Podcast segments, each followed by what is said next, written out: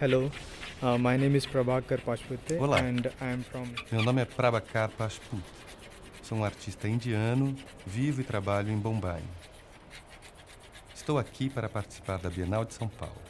Vim apresentar um desenho em parede e também um vídeo de animação stop motion. O nome da obra é Nuvens Escuras do Futuro. Ela representa uma história sobre as minas e a política agrária.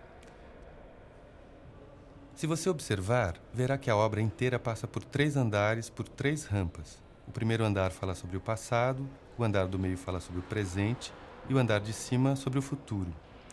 Tento criar uma história entre todos os painéis. Transformei a castanheira do Brasil num símbolo do massacre de Eldorado dos Carajás.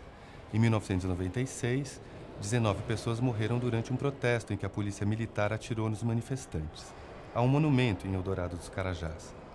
Nessa obra, eu me concentro no sem terra e na situação atual das minas. Penso no que vai acontecer no futuro. Vi muitas e muitas montanhas perto de Belo Horizonte, no Pará.